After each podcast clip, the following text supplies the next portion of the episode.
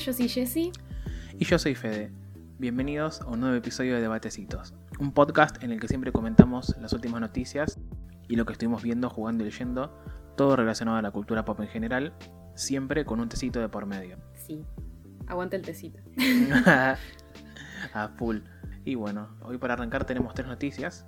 ¿Y qué tienes para contarnos, Jessie, al respecto de un lanzamiento que se viene en los próximos años a Disney Plus? Es una noticia que ya se venía rumoreando hace bastante tiempo y algo que los fans de esta saga en especial pedían hace bastante. Estoy hablando sobre la saga de Percy Jackson, que es esta saga de libros de fantasía en la que los protagonistas son semidioses. La saga de libros es muy muy querida por la gente que, que la leyó y también es como muy conocida por ser una saga que si bien es contemporánea a muchas otras sagas como para niños, el autor incluyó muchos personajes LGBT, entonces dentro de la comunidad es muy muy querida. Lo cual es un poco controversial quizá al tener en cuenta de que Disney le dio luz verde a la serie de Percy Jackson, o sea, va a producir una serie de Percy Jackson para Disney Plus. Y sabemos que Disney quizá con la comunidad LGBT no se llevan demasiado bien porque la verdad es que dicen que representan ciertos personajes como eh, parte de la comunidad cuando terminan siendo como personajes súper escondidos dentro de sus películas y demás. Es como... Tienen una relación un poco extraña, es como que quieren hacérselos inclusivos y no, nunca lo terminan logrando. Lo bueno de esta noticia es que Rick Riordan, que es el escritor de esta saga, va a estar muy muy involucrado, lo cual yo creo que es algo que le va a venir muy bien. Él no es fan de las películas que se hicieron anteriormente. Con las películas anteriores lo que pasó es que se desviaban mucho del material original. Para empezar, ni siquiera tenían la misma edad los protagonistas, que se supone que eran niños. En, en- en la película empezaban ya como adolescentes, entonces como nada, habían muchos cambios en el tono de la película y demás. Así que nada, la verdad es que yo estoy bastante emocionada al respecto. Eh, si está Rick Riordan probablemente salga algo bueno y me parece una buena decisión también de Disney de tenerlo involucrado en el proyecto. Y de hecho, cómo se conoció esta noticia es que publicaron un video de Rick Riordan contándola y él se veía muy feliz. Así que nada, la verdad que a mí también me pone feliz si él está feliz. bueno, bien. Eh, esto sería un reboot, ¿no? O sea, prácticamente lo anterior no cuenta y arranca de cero desde el primer libro con, con la serie, ¿no? Claro, la idea de ellos es hacer como una especie de Harry Potter de elegir a los protagonistas de chiquitos y hacer, no sé, cinco temporadas con ellos creciendo, ¿no? En lo cual me parece que puede fu- funcionar muy bien si está bien hecho. Y nada, y me parece que es clave tener al, al material original ahí cerquita, ¿no? Tenerlo ahí, a Rick Riordan. claro, claro. A la mente detrás de todo. Sí, sí. Y también quizás sea un paso en el camino correcto de Disney hacia la inclusividad que se supone que están buscando. No sé, tiene mucho futuro, yo creo, si lo hacen bien. Y parece que se están tomando su tiempo, así que no sé, todo indica de que se esperan cosas buenas. Pero como todo hay que esperar. Bien, bueno. Bueno, espera. Ya lo comentaremos a futuro cuando, cuando salga el estreno. Tal cual, sí, sí. Bien, después para comentar tengo dos noticias relacionadas a videojuegos y una a cine y videojuegos. Y voy a arrancar por la de videojuegos, que es que de la nada, la compañía coreana Netmarble, eh, conocida por desarroll- desarrollar videojuegos como Marvel, Future Fight y la serie Seven Nights, que son juegos mobile o conocidos en Asia, anunció que está trabajando en un juego de la serie anime Nanatsu no Taisai, también conocida como Seven Deadly Sins, que es un anime original de Netflix. Pueden encontrar todas las temporadas y las películas en la plataforma.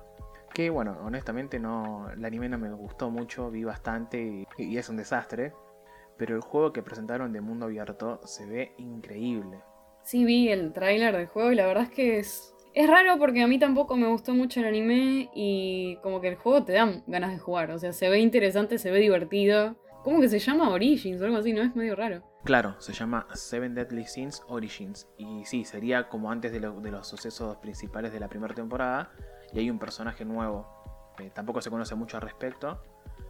Pero se vio en el, en el avance que después lo vamos a compartir en nuestras redes. Se ve que es un juego RPG de mundo abierto. eh, muy similar a Genshin o al último Zelda. Y tiene todo tipo de exploración. Eh, también podemos jugar como todos los personajes, por lo visto. Con Meliodas, con eh, King, eh, Van y los demás. Vimos que hay exploración subacuática, también podemos volar con algunos personajes. también está Diane, la, gigante, que nos puede ayudar a resolver todo tipo de puzzles en, el mundo abierto. Y la verdad es que se ve, se ve muy bien.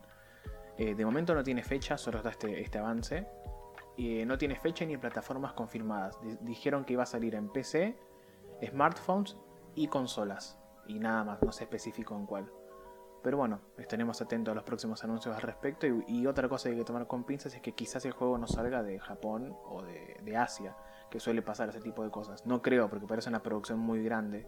Se ve muy producido como para hacer algo que solo se quede en Japón, pero no, no lo sabremos hasta que no tengamos más información. Es como todo muy fresco. Claro, veremos. Anteriormente ya hubo un juego de, de Nanatsu no Taisai exclusivo de PlayStation 4, pero era, era muy malo. O sea, era muy simple, estaba basado en el anime. De hecho, las voces ni siquiera estaban grabadas, eran como audios recortados del anime puestos en, los personajes. Era muy flojo, no, no estaba bueno. Era, lo sacaron solamente para vender porque estaban, estaban en auge la primera temporada y salió así nomás. Sí, pero aparte es raro que hagan un, o sea, una producción tan grande por un anime que tampoco, no sé si es la gran cosa y si tampoco tuvo el boom suficiente como para hacer un juego de tal calibre. Sí, eso es raro. Eh, es popular, pese a que no nos gustó y tenemos nuestras razones para, para que no nos haya gustado tanto. La serie es muy popular. Sí, pero no sé si es tan popular como otras tantas que nunca tuvieron un trato semejante. No, obvio, sí, sí. Por ejemplo, podría haber un videojuego de Shingeki de este nivel y no hay. Claro. Sí, sí, en eso tenés razón. Eh, sí, es verdad, hay series mucho más populares, o qué sé yo, un juego de Jujutsu Kaisen, pero es complicado adaptar ese tipo de historias a, videojuegos. Por lo general los juegos de anime suelen ser todos de pelea tipo uno contra uno a las piñas y cinemática en el medio y chao. Y son bastante aburridos. En este caso, que sea un RPG puede estar muy bueno. Veremos cómo, cómo avanza. Y bueno, por otro lado, tenemos una noticia relacionada a un personaje que ya formó parte de, de este podcast. Y es nada más ni menos que Dwayne Johnson, conocido como La Roca Johnson, que comentó que está trabajando en una película basada en un videojuego, que dijo que es el, mejor videojuego y lo más grande que jugó en su vida en los últimos tiempos, pero no especificó de cuál. Obviamente luego de, sus declaraciones, todo el mundo empezó a, a sacar teorías y conspiraciones y todas esas cosas raras que pasan siempre en redes, y todo el mundo está pensando, ¿de qué juego habla? Probablemente sea una película relacionada a Fortnite, que es algo que se venía rumorando hace un tiempo. Hay fotos de sets de Fortnite, tipo para grabar algo live action, que se filtraron hace bastante. Y también se, últimamente se habló mucho de arreglos entre Universal y, Epic Games para alguna producción de este estilo. ¿Será esto? No se sabe. Otra teoría muy fuerte es que sea el protagonista de la película ya anunciada de Gears of War, que anunció Microsoft hace ya como 5 años en una E3 que bueno, Gears of War es un shooter de exclusivo de Xbox, de prácticamente tipos musculosos que están a los tiros contra unos bichos que atacan a, la humanidad. Puede ser porque eh, la Roca Johnson tiene como una muy buena relación con Microsoft. Él presentó la primera consola y siempre que presentan algo nuevo o hay alguna promoción siempre lo llaman a él. Entonces es como un icono ya conocido de relacionado a la marca. Pero también puede ser cualquier otro juego, qué sé yo, puede ser una película, no sé, de Sonic, una nueva, o cualquiera. Sí, las posibilidades son infinitas, o sea. Claro, sí, sí.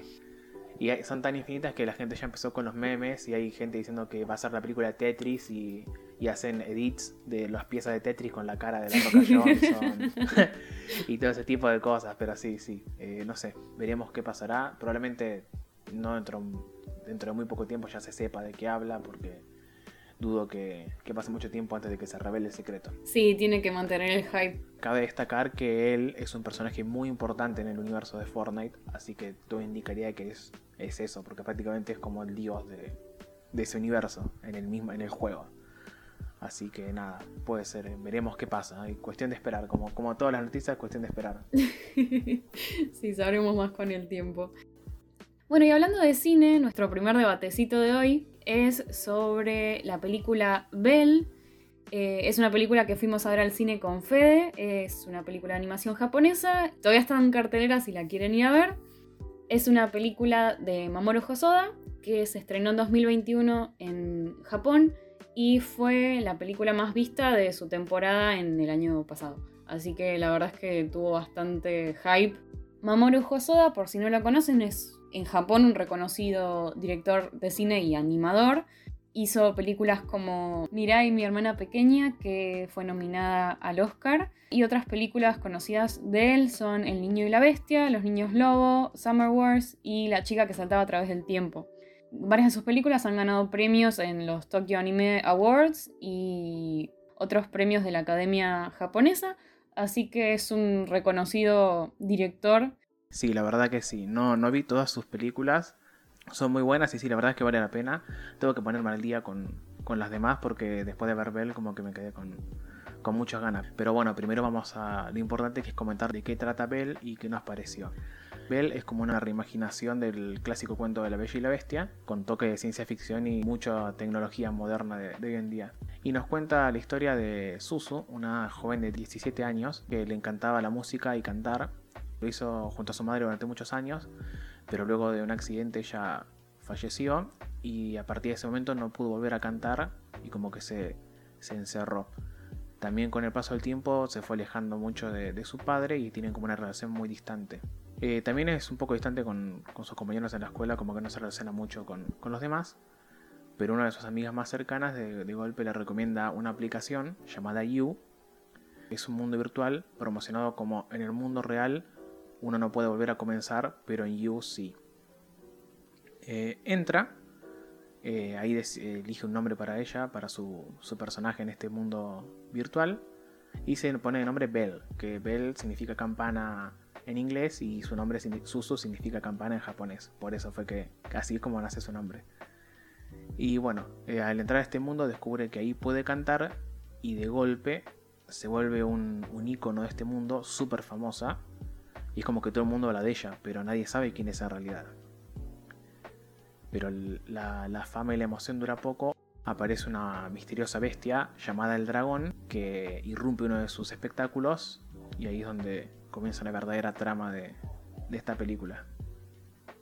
La película, que en el mundo es conocida como Bell, en japonés se llama Ryu no Sobakasu no Hime, que significa el dragón y la princesa con pecas. Que nada, la verdad es que me, parece muy curioso cómo los nombres en japonés siempre son como más poéticos, ¿no? Y, de hecho cuentan bastante más de la trama que el simple nombre que le pusieron en inglés. Pero... me da gracia, me da gracia porque me acuerdo cuando lo estábamos viendo en el cine y termina y, y la voz en off dice Bell.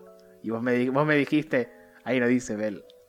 Tal cual, era como el nombre muy largo en japonés. Era eh, sí, sí. Me había olvidado de eso. Bueno, después respecto a la animación, eh, es una locura, es hermosa por donde la mires. Me gusta mucho cómo mezclaba animación tradicional 2D y el mundo virtual es como más CGI 3D. Eso está, está muy lindo. Tal cual, sí. En el día a día de Susu vemos cómo ella va a la escuela y demás. Está todo animado en 2D y cuando ella se mete en este mundo virtual está todo animado en 3D y de hecho el reconocido animador y eh, diseñador de personajes Shin Kim, que trabajó con Disney en muchas de sus películas, no solo como animador, sino como diseñador de personajes tan conocidos como Elsa y de Frozen, ha trabajado en Big Hero 6, en Moana, en Encanto y en muchas películas muy icónicas de Disney. Una locura. Me puse a ver las películas en las que trabajó y trabajó también en Las locuras del emperador, en Hércules, Tarzán, o sea, no solo de, las más actuales, en Enredados, eh, estuvo en casi todas. no, sí, es, es literalmente uno de los animadores más importantes del estudio de Disney. Disney sin él no sería lo mismo. Sí, tal cual, una locura. Y se nota bastante su mano en el personaje de Belle en la película, porque literalmente parece una princesa de Disney. y es, es bellísima, es preciosa. Y la verdad es que como decía Fede, la animación de esta película es increíble y creo que es su punto más fuerte también, porque estás mirándola embelesado toda la película. Es como imposible no quedarte como con la boca abierta un poco, ¿no? Viendo cómo. También cómo es tan diferente el mundo virtual este en el que se mete Susu y cómo ella cambia y reencuentra la confianza en sí misma en este mundo virtual que le permite ser quién ella es en realidad, ¿no? Es una persona que ella no se anima a ser en el mundo real. Y ese pasaje entre la realidad y esta realidad virtual es como, me parece que está muy bien lograda y es el punto más fuerte de la peli. Tal cual. Eh, posta que, está muy lindo. Me gusta mucho cómo te engancha. Está bueno el tema este que contás de, de quién es cada uno en realidad y cómo puede representarse en, otros mundos. Otra cosa que me gustó mucho es cómo trata el tema de las conexiones humanas en, en el mundo virtual. Eso está bueno. Porque es como una como que ella conoce a la bestia esta, al dragón, y como que intenta conectar con él, pese a que es alguien que no conoce. Y también otra cosa muy buena es como para descubrir quién es, o sea, eso está bueno también. Hasta el último momento te tiene pendiente de saber quién es la bestia. No sé si te pasó lo mismo, era como que había muchas pistas o como que sospechabas de todos, pero no, te quedaban claro bien quién era hasta, hasta, que, hasta que te enterás. Sí, igual yo ya sospechaba como a la mitad de la película medio que ya sabía quién era. Ah, bueno, vos, vos sos muy inteligente, yo no. no, es como que son segunditos, viste, en los que te, das cuenta, yo creo. Otra cosa muy interesante de la película es la música, que bueno, es toda música original producida para la película, que está increíble. Eh, pueden encontrar las canciones en Spotify. Sí, la música es increíble y creo que también es uno de los puntos más fuertes de la película. La actriz de voz que le da vida a Susu es la cantante y compositora Kajo Nakamura, que es la primera vez que trabaja de actriz de voz porque ella en realidad eh, se dedica a la música y se nota bastante que es cantante porque la realidad es que las canciones de la película son increíbles y hace un trabajo brillante. Aparte de que tiene una voz preciosa, todas las canciones son súper pegadizas y desde que vimos la película que no las puedo parar de cantar, es como que las estoy escuchando en repeat en, en Spotify desde entonces, que si de hecho la quieren buscar, están todas las canciones en japonés y nada, eh, escúchenlas porque son hermosas. Bueno, y otra cosa que también puede para comentar no tanto sobre la peli, sino sobre verla en el cine, es que tenías razón en una cosa que comentaste en el episodio pasado, que es una experiencia distinta ver la peli en cine, además de que se disfruta muchísimo más. Eh, me pasó que viendo Bell eh, estuve como ahí enganchado todo el tiempo, mientras que si lo hubiera visto en mi casa lo hubiera pausado 500.000 veces y me hubiera aburrido a la mitad o hubiera dejado colgado cosa que me pasó últimamente con otras pelis que estuve viendo. Pasa que es una película muy visual. En este caso es como medio imperativo verla en una pantalla grande y así con buena calidad. Y la verdad que sí, la disfruté muchísimo en el cine y creo que re vale la pena ir a verla. En cuanto a la historia, sentí que habían como un par de cosas que pasaron muy rápido. Algo que me pasó con la película es que me pareció un poco corta. O sea, dura dos horas, pero sentí que fue corta porque habían cosas que quedaron como medio en el tintero. Sí, sí, me pasó lo mismo. siento que algunos temas que quedaron como colgados, que podrían haber desarrollado un poco más, y claramente me dejó con muchas ganas de más. O como que hubo escenas que quizás se hicieron muy rápidos, como como Belle se vuelve famosa, como que toda esa escena se me hizo muy rápida y después de repente las escenas de, música se hacían mucho más largas, ¿no? Y creo que como que tendrían que haber balanceado eso un poco más. Como que tiene un ritmo muy apresurado en ciertas escenas y en otras escenas se vuelve como muy lenta. Siento que le faltó ahí un poco como encontrar su punto medio. sí, sí, tal cual. Sí, o quizás si hubiera sido un poco más mm. larga, y hubieran terminado de como acomodar algunas cosas o ponerle... Me hubiera gustado ver cómo Bell se volvía famosa como un poco mejor explicado. No de, un segundo para otro. Sí, fue como muy rápido. Me hubiera gustado ver algunas canciones más quizá porque nos muestran como todos sus outfits y qué sé yo. Es como súper rápido. Me hubiera, me hubiera gustado ver un poco más de eso. Eso, no, me, no, me, había quedado claro si eran los trajes que tenía ella en el mundo o eran cosas que inventaba la gente de, toda la fama que tuvo. Eso no me, no me cerró, pero, pero ahora que lo decís tiene sentido que, que sea todo lo que hizo ella en un periodo de tiempo que ahí lo muestran muy rápido. Claro, a veces como que no queda tampoco demasiado claro, o sea, es como de vuelta, muy es una escena muy visual, pero me hubiera gustado verla un poquito más explayada, ¿no? Y ver un poco más la reacción de Susu en el momento en que las cosas estaban pasando, porque es como que de un día al otro se vuelve súper famosa, pero claro, ella empieza a hacer presentaciones en este mundo virtual y me hubiera gustado ver un poco más. sí, sí, tal cual. En general la peli la verdad es que me encantó. Eh, no sé por qué había mucha gente que era como que estaba muy dividida la, la opinión. Era como o te encantaba o lo odiabas. A mí la verdad me gustó mucho. Es verdad que tiene un par de cosas que pueden haber sido un poco mejor. Pero me dejó ultra satisfecho. Estuvo bárbaro y fue una mica. Y nada. Eh. De rato se hace como muy divertida. ya que tenga canciones para mí es un plus. Y aparte estaban excelentemente bien hechas. Entonces eso es un plus, es doble plus. También tiene un par de escenas muy graciosas. Esto está bueno como está Sí, por eso es como, tiene escenas muy graciosas, escenas muy tristes y melancólicas también. Eh, entonces, es como que tiene un poco de todo. No es una película perfecta, ni mucho menos, pero qué sé yo, yo creo que cumple. Una película linda de ver, la verdad es que la disfruté bastante. Y la recomiendo mucho, si la pueden ir a ver al cine, creo que la, van a disfrutar un montón. Y pueden aprovechen y mírenla en el cine, que es, es muy buena y vale la pena. Bueno, el segundo debatecito de, de este episodio es un juego ultra reciente, un estreno que salió hace muy poquitos días y hablo de Pokémon Legends Arceus. Que bueno, voy a, yo voy a decirle Arceus porque desde que conozco a este Pokémon siempre le dije Arceus. Me enteré hace dos días que se decía Arceus, pero bueno, para mí siempre va a ser Arceus. para mí va a ser Arceus toda la vida. Así que para mí es Arceus. Eh, bueno, Pokémon. ¿Qué decir de Pokémon? Dudo que haya alguien que no conozca Pokémon, que no haya visto a Pikachu alguna vez en su vida. Y bueno, es una, una saga de videojuegos que existe hace casi 30 años que arrancó en Game Boy con Pokémon eh, rojo y azul. Bueno, y con el tiempo fueron saliendo miles de secuelas más. Y es una franquicia que exploró muchos tipos de géneros de videojuegos. Los originales son RPG por turnos, similares a Final Fantasy. Pero con el paso del tiempo, obviamente, Nintendo se dio cuenta que era una máquina de hacer plata esta franquicia. Y eh, ahí fue donde empezaron a experimentar.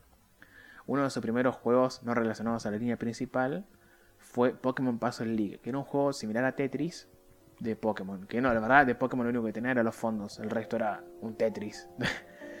y bueno, poco tiempo después salió Pokémon Snap, que era un juego de sacar fotos. Era un juego que era como una, especie de atracción de parque de diversiones que estamos sobre rieles, que avanza solo. Y vemos de fondo todo tipo de Pokémon y hay que sacarle fotos. Y las guardamos. Ese juego fue de Nintendo 64 y bueno, la verdad nunca me gustó mucho, me parecía medio aburrido sacar fotos solo a Pokémon, pero tenía sus cositas extras o especiales como que había que encontrar situaciones únicas o que sacando fotos, no sé, un árbol se, eh, se producía después una escena especial que permitía sacar la foto única de ese nivel y cosas así. Y bueno, pasaron los años y experimentaron con mil cosas más. Y no te permito no mencionar Pokémon Go, que creo que en el primer mes que salió fue como que inventó la paz mundial ese juego. Ahora iba a llegar a eso, iba a llegar a eso. Iba a comentar en el medio ah, uno que llama eh, uno de Nintendo DS que se llama Pokémon Dash, que era un juego, fue, el primer juego que tuve de Nintendo DS. Y yo pensé, Pokémon, qué bueno, debe estar buenísimo. era un juego de carreras en el que había que usar. La, Nintendo DS tenía una pantalla táctil y había que usar con el lapicito rayar la pantalla de abajo para que Pikachu corra y te dejaba la mano destruida. y era, era, era, muy, era muy difícil ese juego. No sé qué pensaron, pero bueno. Eh, qué sé yo. Lo re, lo disfruté porque era el único juego que tenía y me encantaba, pero era bastante malo. Y después, bueno, también hubo juegos de, puzzle similares a Candy Crush, que estaba Pokémon Trosei, conocido como Pokémon Link también.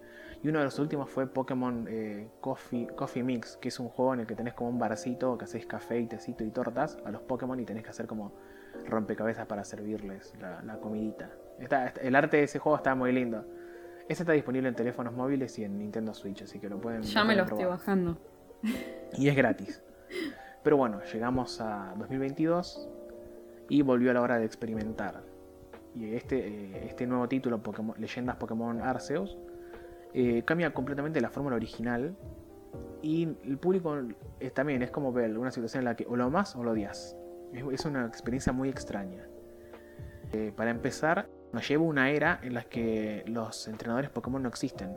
O sea, vamos al pasado. Para arrancar de un punto, somos una persona normal que está en su habitación en el juego. Sale una grieta espacio-temporal que nos lleva a una era, o sea, de época, no, no hay tecnología, no hay nada. Y en esta época los Pokémon son mucho más salvajes que los que conocemos en el presente, donde todo el mundo los entrena y como que los explotan todos. ¿Qué pasa? Estamos en la época en la que acaban de inventar las Pokébolas. O sea, hasta antes de este tiempo no existían las Pokébolas. O sea, la gente no los capturaba los Pokémon, no, los entrenaba, no, era como hoy en día. Es la región de Hisui, que es, el, el, pasado, los orígenes de la región de Sino, que es lo que abarca la quinta generación de la saga principal de Pokémon. Que obviamente Nintendo no son ningunos tontos, a fines de 2021 salió Pokémon Diamante y Perla Remake para Nintendo Switch, que son los juegos que se llevan a cabo en esta región, y era obviamente toda una preparación para este juego nuevo que salió ahora, que se lleva a cabo en la misma región y está relacionado. Y bueno, eh, caemos desde el cielo, nos encontramos con el profesor, siempre hay un profesor en estos juegos que es el que está a cargo de la investigación. Y bueno, esta es una persona que vendría a ser el primer profesor, la verdad, porque es como que hasta este momento no existía eso. Claro. Están todos vestidos con, con ki- kimonos, yukata, no sé bien qué es, pero están todos vestidos así. Parece mm, como una, una época tipo la de Demon Slayer, la de Kimetsu no Yaiba, en la que está ambientado ahora. Mirá. Voy a arrancar por un, un detalle fuerte. Los Pokémon te pueden matar. ¿Mm? Eso no pasó. Eso no pasó nunca. Los Pokémon están más violentos que nunca y te pueden matar a tipo a la persona, pueden matar. Así que es muy salvaje todo, sí, sí, es muy salvaje todo. Y bueno, ¿qué pasa? Este profesor nos encomienda la tarea de crear la primer Pokédex. La Pokédex en el presente es el aparato que lleva registro de todos los Pokémon habidos y por haber y te, muestra dónde se encuentra, en qué región, las estadísticas, cuánto mide, cuánto pesa, todos los datos de Pokémon que te puedas imaginar. En esta época, como no hay tecnología, el Pokédex que hacemos es un cuaderno. Tenemos que anotar y dibujar los detalles de cada Pokémon que nos encontramos. Y como las Pokébolas recién están en beta, o sea, es como la primera versión, son ultra caseras y las creamos nosotros. Es como también un poco de supervivencia tiene el juego. Donde tenemos que juntar recursos para crear, para construir las Pokébolas. Eh, está, está muy bueno, eso es muy extraño. Y bueno, prácticamente caemos a esta, a esta pueblito así de época nos encontramos con que está el equipo Galaxia, que son los principales villanos de, de Pokémon Diamante y Perla en el presente, por así decirle. Pero acá cumplen un papel medio extraño. Acá son buenos, no sé. Eso supongo es. Obviamente el juego no lo terminé. tiene como 70 horas de contenido, mucho más. Que es un montón. Eh, no sé en qué momento el equipo Galaxia se habrá convertido en malo. O capaz que somos los malos de la historia y no nos damos cuenta. Me- eso me enteraré cuando finalice el juego. y bueno, ¿qué pasa? Nos dicen, bueno, acá los Pokémon son salvajes, hay que tener cuidado. Y bueno, prácticamente dejan de lado todo el tema de los enfrentamientos. Hay combates como siempre, pero cambia la mecánica. En el juego original era como que vos te encontrabas con un Pokémon salvaje, tiraba una escena en la que tu Pokémon luchaba contra otro, lo debilitabas y después tirabas la Pokébola y lo capturabas. Acá no, acá tenés que ir con sigilo, arrastrándote, agachándote por los pastos, escondiéndote atrás de árboles. Claro, es totalmente diferente. Es muy diferente, es muy diferente a todo lo que se jugó hasta ahora de Pokémon. y Es muy arriesgado. Eh, cabe destacar que el juego es desarrollado por Game Freak, que son los que siempre hicieron los títulos de las sagas principales de Pokémon, así que no es que lo hizo otro estudio. Eh, sí, es una, es una idea muy arriesgada, pero bueno, como contaba, hay que ir con mucho sigilo, mucha estrategia. Obviamente también hay Pokémon que no se pueden capturar así, que hay que llevar a los nuestros, que capturamos y hacer como una especie de combate, pero a diferencia, ahora podemos movernos libremente mientras los otros Pokémon luchan, o sea, e- es, una mecánica extraña, es muy raro, muy, muy choqueante ver todo esto después de tanto tiempo, de más de 30 años jugando siempre lo mismo. Es, es muy impactante. Eh, hay mucho que aprender de cero, incluso para los fans de los clásicos, de los Pokémon clásicos. Es como volver a empezar. Está, está muy bueno. eh, completar la Pokédex no es tan simple como en los otros juegos. En los Pokémon clásicos, capturas al Pokémon, la información ya va a la Pokédex, fin. Acá hay muchas tareas, cientos de tareas. O sea, capturar un Pokémon no es que ya te da la entrada en la Pokédex. Además, hay que evolucionarlo, capturarlo más de una vez. De hecho, hay un par que te piden capturarlos como 25 veces para completar su, su página de información. También hay que encontrar versiones especiales que se llaman gigantes. No me, no me crucé nunca con esos todavía. No. Lo que sí me encontré fue. Me encontré con un Ponita, que es un caballo de fuego. Quizás lo conozcan de- del anime, de la serie animada. La primera temporada estaba ese Pokémon, que era el caballo de fuego. Me crucé con uno, lo capturé. Y a lo lejos vi otro que era enorme. Y era la evolución, era Rapidash. Me acerqué, puso los ojos rojos. Me invistió y chao, perdí. no, No. Pude, no pude hacer nada, es todo muy- lo grabé a eso, lo tengo grabado, así que después lo voy a compartir. Ay, Es sí, todo- por favor, compartilo. Es todo muy violento, muy salvaje, es muy loco, la verdad. Y sí, sí. Hay muchos videos virales también de gente que se encuentra con un Snorlax que se enfurece y empieza a correr y le tira a su Pokémon y se escapa y deja a su Pokémon ahí al muere. Es todo No. muy- ¿Podés abandonar los Pokémon así? Podés, sí, pero no. Podés abandonarlo, pero no muere. O sea, después vuelve a tu Pokébola por más de que estés a, a 200 metros. Ah, bueno, bueno. sí, bueno. sí, sí. Otra cosa también es que no, están, no existen los centros Pokémon. Para curar a los Pokémon tenemos que descansar en nuestro campamento o crear pociones. Eso también es todo nuevo, el tema de crear. Oh, es re survival. Sí, sí, no, es muy, es, muy, es muy difícil de verdad. Es muy difícil y muy raro. Sí. Es extraño que hayan hecho un cambio tan drástico en, en la franquicia, pero me gustó, la verdad es que me gustó. Sí, se la rejugaron, pero bueno, qué sé yo. Quizá también un poco querían cambiar de público, porque quizá era como siempre lo mismo. En algún momento les iba a tocar tener que cambiar. como Final Fantasy.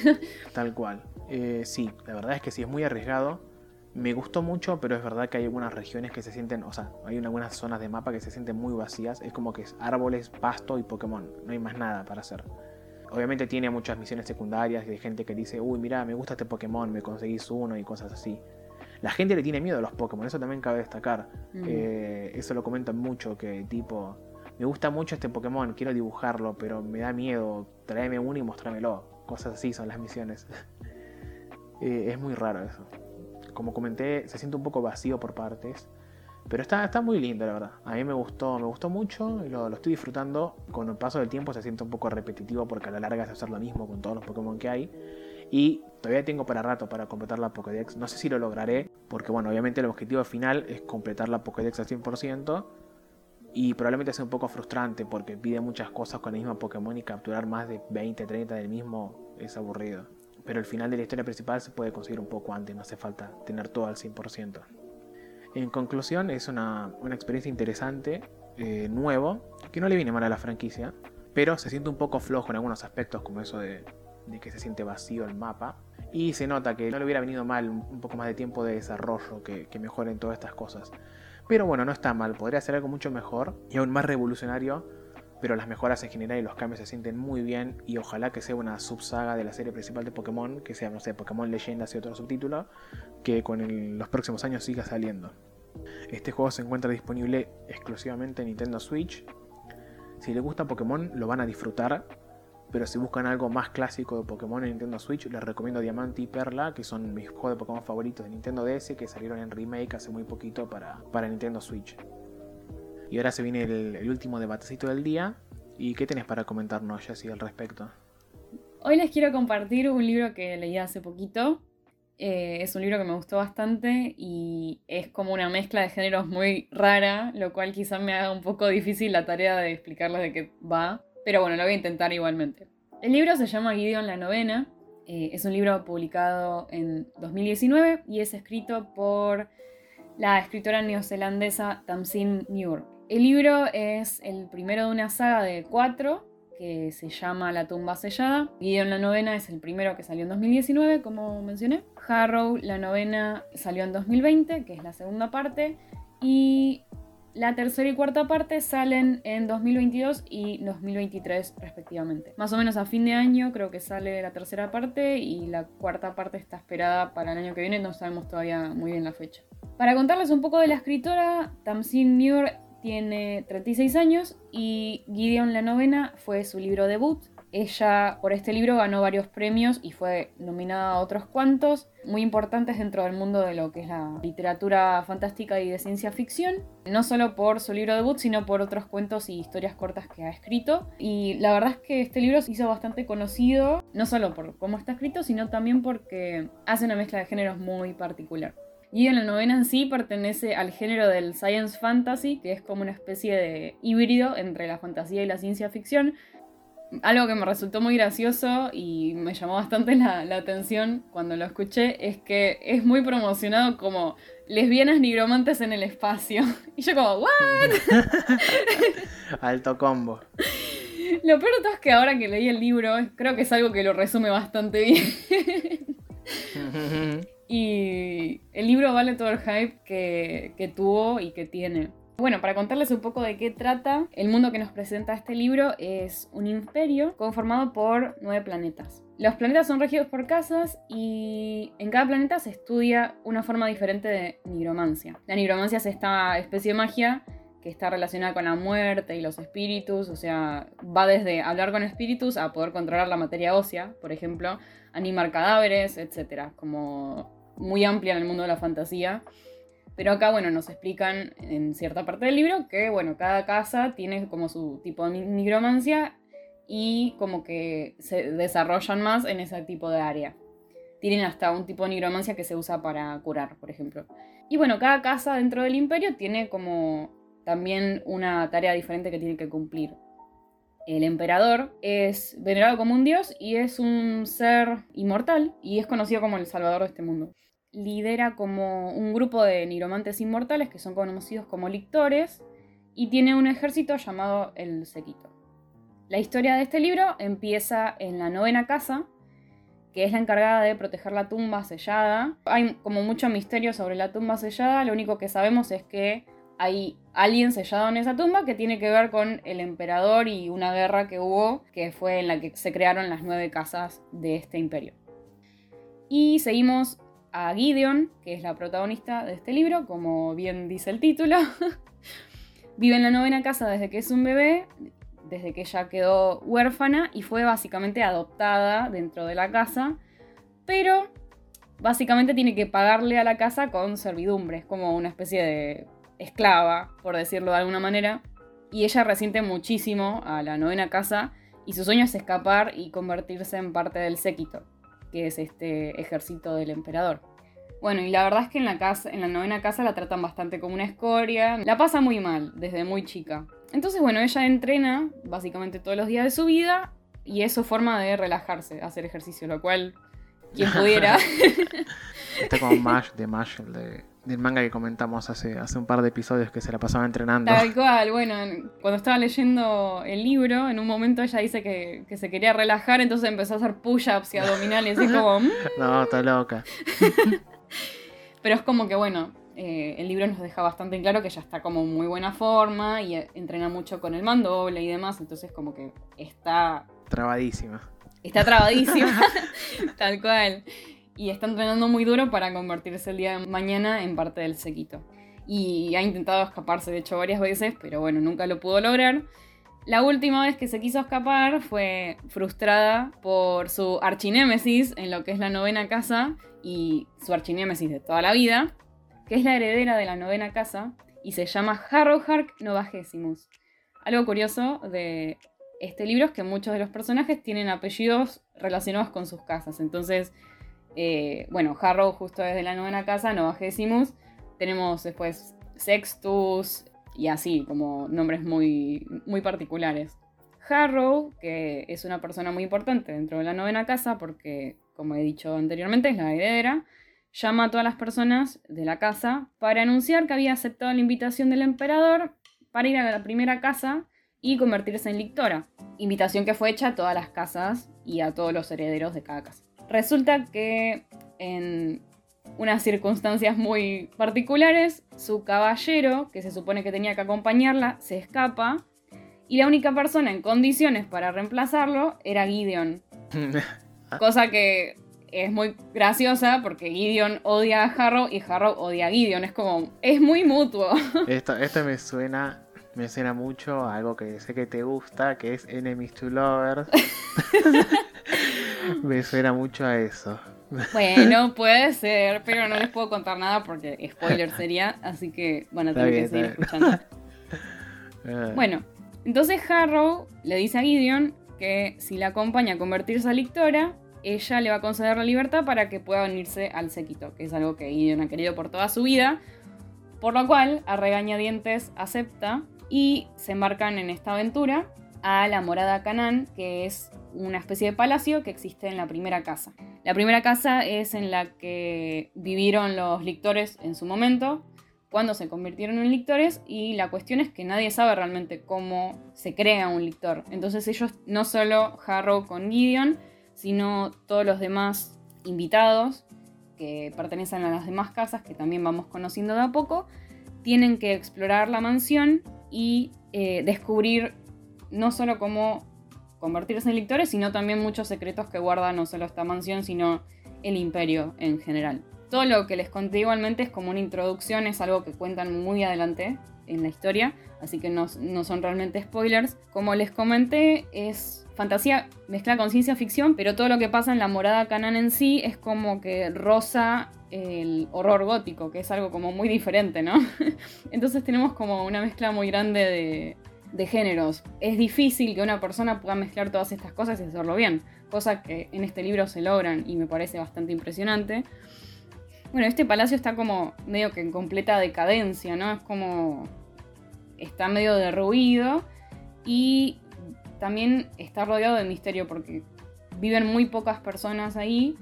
Los demás sirvientes que deambulan el palacio son esqueletos, son todos controlados por magia nigromántica. Entonces realmente los aspirantes a lictores no tienen demasiada ayuda. Tienen que descubrir todo por su cuenta y trabajar en equipo o destruirse mutuamente para llegar a su objetivo.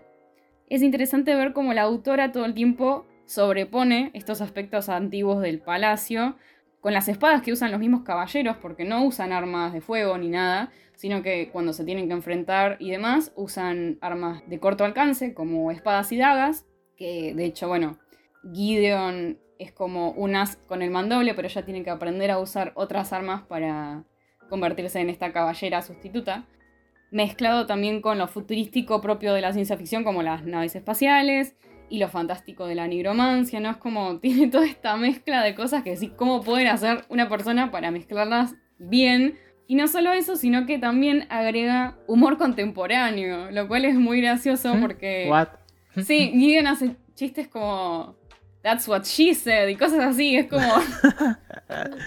Qué carajo. A mí personalmente se me hizo muy gracioso, ah. pero hay gente que dice que como que es medio cringy, no sé. A mí la verdad es que me resultó una protagonista muy divertida. Las cosas en la historia se empiezan a complicar cuando empieza a haber una serie de asesinatos y tienen que también descubrir si fue alguno de ellos o si es un monstruo que habita en esta especie de, de palacio o qué es realmente lo que está pasando, ¿no? Es como que tenemos muchos misterios por resolver, pero hace que la historia sea como muy introductoria al principio porque tiene como muchos conceptos que introducir en la historia, no solo la cantidad de personajes que hay, porque imagínense que son nueve casas, de las cuales a partir de la segunda van dos personas por casa, son un montón de gente, te los presentan a todos, y los conoces a todos por nombre. Yo que tengo problemas con los nombres en general en los libros cuando son así muchos personajes, no tuve mucho problema en saber quién era quién. Más como les decía que los apellidos de muchos es como que están relacionados con sus casas, entonces como que bueno, más o menos los vas ubicando. Pero sí, es como que la... Eh, no sé si la primera mitad, pero quizá, el primer tercio del libro es como que se vuelve un poco lento, pero después es como que empieza a tomar más ritmo y aparecen muchísimos más misterios y se vuelve como medio de horror el, el libro, porque tiene como escenas muy crudas entonces como que, les digo de vuelta, es como una mezcla muy grande de cosas, pero la verdad es que creo que todo funciona muy bien y es también parte por lo que el libro se volvió tan popular y creo que está teniendo como este hype tan grande. Personalmente para mí fue como una experiencia muy inmersiva, o sea, la pasé muy bien leyéndolo y me creí todo el mundo que te, cuenta la, autora. Les digo, es la primera vez que me cuentan tipo qué hace un nigromante y cómo usan la magia y es increíble, la verdad es que me parece súper interesante y quiero saber mucho, mucho más sobre este mundo porque es como que tenemos muchas incógnitas y el libro termina como... es como que te deja al borde de la silla. Es increíble. Nunca, jamás había leído un libro como este. Así que no sé, la verdad es que lo recomiendo muchísimo. Lamentablemente todavía no está en Argentina, publicado en físico, pero bueno, se puede conseguir en ebook, tanto en español como en inglés. Y sinceramente, yo recomiendo que si lo quieren leer, lo lean en inglés, si tienen un buen nivel y pueden entender, porque quizá hay algunas cosas que sea un poco difícil de entender por el tema de, que es ciencia ficción y como muchos, eh, muchas palabras capaz un poco específicas, mismo con, lo que son armas y demás, y con la nigromancia ni les cuento, muchos términos de huesos y demás, entonces capaz se, se puede volver un poquito tedioso en inglés leerlo, pero los chistes tienen muchísimo más sentido. Cosa que quizá en la traducción como que pierden un poco de gracia y como que, no sé, yo no sentí que la traducción en español de España le hiciera justicia. Entonces, sí, yo lo empecé a leer en español y después me cambié al, al ebook en inglés y la pasé muchísimo mejor. Ah, bien. Suena, suena posta muy interesante. Qué locura toda la mezcla de cosas que tiene. Eh, sin lugar a dudas ya me convenciste de que lo chusme, porque posta que es, es irreal todo lo que, lo que comenta. Con eso de que hay asesinatos en, en esta especie de palacio, parece una partida del juego de mesa del club, ¿viste? Claro, bueno, es que en una, en una parte medio que se vuelve una murder mystery, ¿viste? Lo voy a tener que chusmear porque me re llamó la atención. Sí, la verdad es que si, si les llama la atención lo que les conté, yo creo que lo van a disfrutar un montón. Eh, les digo, quizá la primera parte se, se vuelve un poco densa porque es como que estás tratando todavía de entender un poco cómo funciona todo y demás. Pero hay muchos, muchos detalles que te van dejando en la historia a medida que vos avanzás. Entonces como que hay que romper, digamos, ese, esa primera instancia Claro, como la, la para, introducción. para Sí, pasar a lo bueno, claro, tal cual. Ah, ¿Es muy largo el libro? Tiene 450 páginas, Ah, 500, depende de la edición. Me me voy a preparar un tecito y, para acompañar la, la lectura. Y unos cuantos vas a necesitar, porque es Sí, medio bueno, larguito, pero sí, sí, no sí. alcanza, sí, es verdad. No podía evitar pensar cuando lo estaba leyendo que me encantaría verlo como en una serie, ponele, en una serie animada, creo que sería una bomba. Así con una buena animación, yo creo que podría ser increíble porque tenemos como, como contaba, peleas con espadas y nigromantes en acción y es como, no sé, se me hace como todo muy visual, creo que en algo que se vea en multimedia yo creo que podría quedar muy bien también. Así que estoy esperando a ver si Uh, no venden los derechos Ojalá. para algo. Me encantaría. Ojalá en algún momento lo adapten y bueno, que esté buena la adaptación también. Sí, Incluso en un videojuego yo creo que sería re divertido poder explorar Mm. la, la mansión. Es verdad. Y- Podría servir, podría servir como un juego tipo Life is Strange o los de Telltale, que son así más de, de exploración narrativa que, que de acción. Claro, bueno, tranquilamente podría mezclar de todo, porque como te digo, tenés acción, como que se me ocurren un montón de cosas, creo que quedaría muy bien en un montón de formatos. Me parece una, una historia como muy rica, o sea, tranquilamente podría Mm. estar plasmada en, en otros ámbitos y, y ser logrado muy bien, creo. Bueno, ojalá pase y, y si llega a pasar lo comentaremos a futuro acá en, en Debatecitos. Y no lo dudo porque tuvo mucha repercusión, la verdad. Entonces, no descarto que el día de mañana no vendan los derechos para algo. No sé exactamente qué será, pero ojalá sean usados bien porque tiene mucho, mucho potencial. Y bueno, con esto damos cierre al episodio de hoy. Esperamos que les haya gustado mucho. Y les queremos mandar un saludo muy grande a nuestros amigos Eli y Caro, que siempre nos avisan cuando nos escuchan y, siempre nos cuentan qué les gustó del episodio y demás. Y es como que, nada, nos hace muy felices. sí, posta, muchísimas gracias siempre por, por bancarnos y, posta que nos dejan siempre los comentarios de qué les pareció y qué les gustó. Y una de las cosas que más me gustó que nos comentaron fue que de verdad se siente como una charla que tienen con nosotros mientras escuchan el, el episodio, que eso es parte de lo que queríamos lograr con esto, así que nos alegra muchísimo. Un saludo enorme para, para ellos. Y muchas, muchas gracias. Esto es todo por este episodio, espero que les haya gustado. Como siempre, no se olviden de darle like si les gustó el episodio. Así sabemos que, que quieren que continuemos. y si tienen, como siempre, algún feedback para hacernos de- sobre cualquier cosa con respecto al contenido, eh, siempre es bienvenido. Y si nos quieren recomendar algo de pronto, también lo pueden hacer. Como siempre, nos pueden encontrar en Twitter y en Instagram como Debatecitos. Y nos pueden escuchar en YouTube y Spotify como Debatecitos Podcast. Subimos un episodio por semana. Y bueno, nos vemos en el próximo episodio. Nos vemos.